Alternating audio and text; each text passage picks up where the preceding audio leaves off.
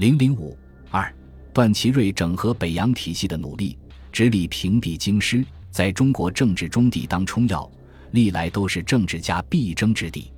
该省在战前系由直系将领王承斌控制，王的督办位置虽系曹吴安排，但王毕竟与冯玉祥一起发动了北京政变，系推倒曹吴的有功人员。但直省这样重要的位置。奉章不放心让王继续留任，加之王与冯关系密切，故奉章千方百计进行排挤。王对此不能没有感受，遂以收束军事为名，召集残部驻扎天津，以谋抗争。正当王时收编残部时，张作霖以迅雷不及掩耳之势，重兵压境，勒令王部缴械。王不安于位，于十一月十一日避入日租界，通电辞去本兼各职。王被迫辞职，对冯是一个明显信号。冯在日记中写道：“因张雨婷将王之军队解散，王即通电辞职。张之被约复有，其端已见，予以寒心矣。”随后，奉章与郭冯为直省督办一职展开了激烈争夺。本来冯玉祥之意是要让孙岳接替王承斌长职，段嗣已同意，故有派人向奉章疏通之举。但未得奉张方面同意。张作霖最初曾有以张学良督职之意，后出于与国防竞争的考虑，又打出“职人治职”的口号，企图以此做掩饰，将奉系骨干、时任奉军陆军第二军军长的李景林安置在直隶督军兼省长的位置。断不得已而偏袒奉张，使李德补之督缺。好在李与冯关系尚可，而奉张不知。故能接受这一安排。后来，郭松龄与国民军联合发动反奉战争，李道向郭、冯一边，其与冯早有接洽，或即原因之一。安徽省长一职最初蚌埠诸将拟推倪道朗出任，但段不知许，而任命王一堂担任，并以王坚督办军务善后事宜。段氏此一任命用意甚深。盖王氏控制完省军民两政。可以为段在其家乡执意稳固地盘，且皖省位于苏鄂之间，与长江统一前途关系甚大。王与长江各都一向颇有联络，以王长皖，渴望在政治上有所建树。这一任命没有遇到多大麻烦，但王任职不到半年即辞职。幸其后任吴炳湘仍属皖系骨干，尚能贯彻段之旨意。江苏军。民长官的任命相对棘手，先是卢永祥由奉军护送，以宣抚使名义南下驱骑。段对卢曾有苏都的任命，但卢表示不要地盘，且发表废都主张，故于苏省督办一职迟迟不就。至于省长一职，奉张早有以郑谦担任之意，并征得段同意。似因正义时难以南下，卢之左右遂联络苏申，主张以卢代理。直至段祺瑞以政府命令敦促卢氏就职，卢方遵命兼办江苏军务。但在郑谦南下接替韩国军任江苏省长之后不久，卢又辞去本兼各职。卢被时人视为军人中之一政治家，颇具实望。反之战争以来，注重调停奉张与皖段之间的关系。他的隐退，使此后可当疏通执政府与奉天间意见者。不复有其他适当人物。八月底，执政府又任命冯玉祥为西北边防督办兼甘肃督办，孙岳为陕西督办，杨雨婷为江苏督办，以填补卢永祥辞职之后形成的空缺。江登选为安徽督办，以接替前任皖督。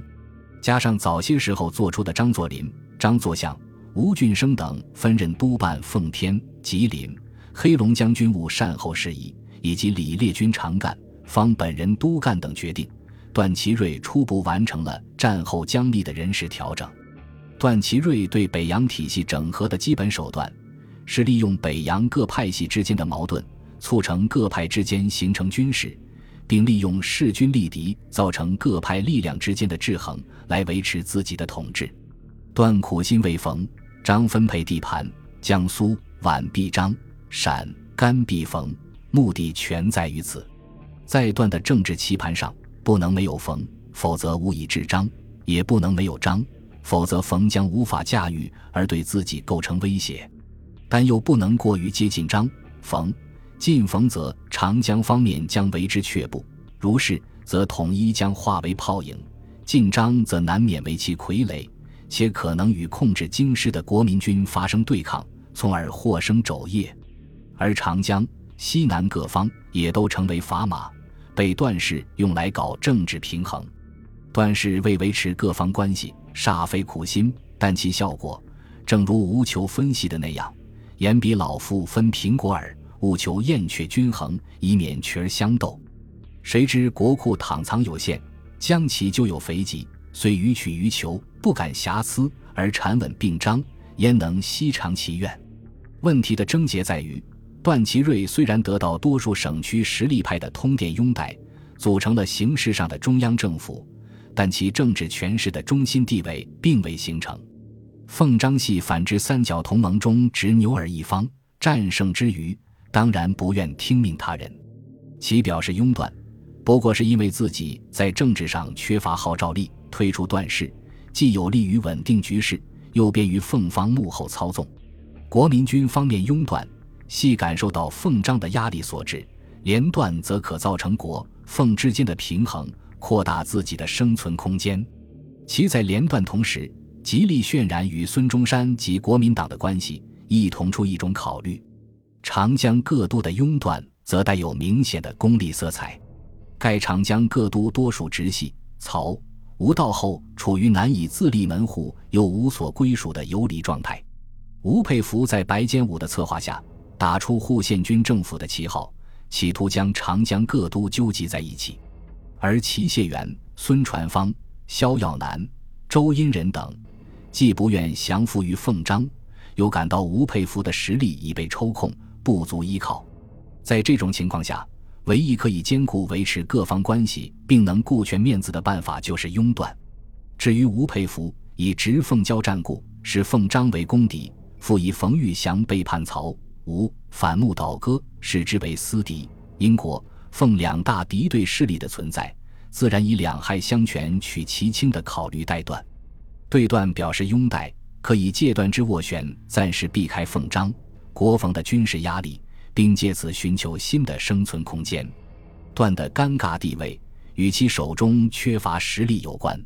该段在今日可谓毫无凭借，其部下只有德州胡义如之一旅、兖州无长直之一旅为心腹军队。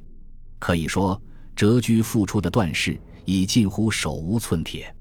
奉军将领何柱国说：“段以北洋元老的资格，对于北洋军阀。”无论那一个，虽然都吸不住，却都罩得下。所谓罩得下，是说在特殊情况下，各方均能接受他；所谓吸不住，指自身缺乏实力的段祺瑞，已经不能避实指应的调度指挥各路人马。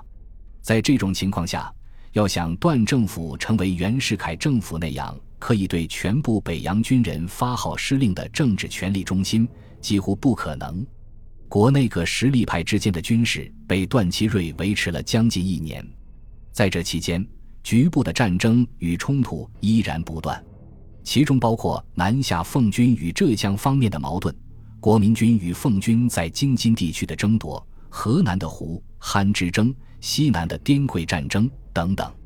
虽然这些军事冲突尚未严重到足以动摇执政府统治的地步，其中一些冲突。如河南的胡汉之争和奉，这之间形成的紧张局势，经斡旋与调停也平息下来，但导致国内武装冲突的因素依然存在。尤其是这奉矛盾及国民军与奉军的矛盾，稍有处理不慎，就可能牵动全局。段祺瑞为平衡各方关系，绞尽脑汁，但收效甚微。一九二五年十月，以孙传芳为总司令的浙闽。苏赣皖五省联军以拥断反奉相号召，不顾段的调停，断然向奉军发起总攻击。这奉战争爆发，国民军方面以为时机已到，开始与孙传芳密商反奉计划。不久，又与奉军第十军军长郭松龄订约，建立反奉同盟，并暗约李景林加盟。奉张为对付国民军，决定暂弃前嫌。与吴佩孚结成直奉联盟，之后，各派政治势力怀抱不同目的，彼此大动干戈，战场上的形势变化莫测，政坛局面一波诡云谲。这份战争的爆发，宣告了段祺瑞整合北洋体系努力的失败，建立在各方军事之上的执政府的生命，也因这场战争的爆发临近结束。本集播放完毕，感谢您的收听，喜欢请订阅加关注，主页有更多精彩内容。